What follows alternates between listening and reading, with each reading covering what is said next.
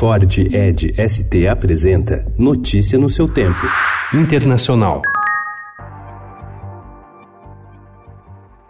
O furacão Dorian, o segundo mais forte já registrado no Atlântico, devastou as Bahamas no fim de semana, revirando carros e interrompendo o fornecimento de energia, causando grandes enchentes e deixando pelo menos cinco mortos e 20 feridos. Ontem ele se dirigia para a costa americana, onde deve chegar como furacão de categoria 4, com ventos de até 250 km por hora. Também ontem, centenas de voos foram cancelados nos Estados Unidos.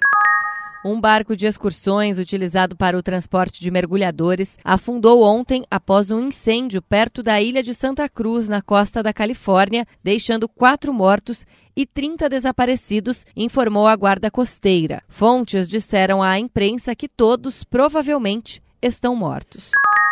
Let's let our negotiators get on with their work without that sword of Damocles over their necks and without an election. I don't want an election, you don't want an election. Let's get on with the people's agenda. O primeiro-ministro do Reino Unido, Boris Johnson, afirmou ontem que convocará novas eleições para 14 de outubro se seu governo sofrer uma derrota no parlamento sobre o Brexit. Um funcionário do governo prometeu que, se os deputados conservadores rebeldes se unirem à oposição para derrotar Johnson na votação de hoje, ele apresentará amanhã ao parlamento uma moção pedindo eleições antecipadas.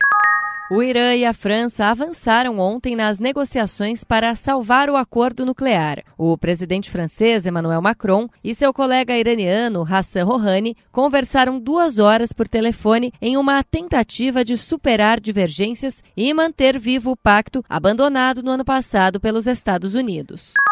A África do Sul registrou ontem uma nova onda de agressões xenófobas e de roubos que deixaram centenas de presos na capital administrativa do país, Pretória, e em Joanesburgo, cidade mais importante. Armadas com bastões e pedras e ao longo de várias horas, centenas de pessoas assaltaram e incendiaram lojas no centro de Joanesburgo. A polícia disparou bombas de gás lacrimogênio e balas de borracha. Notícia no seu tempo. É um oferecimento de Ford Edge ST, o SUV que coloca performance na sua rotina até na hora de você se informar.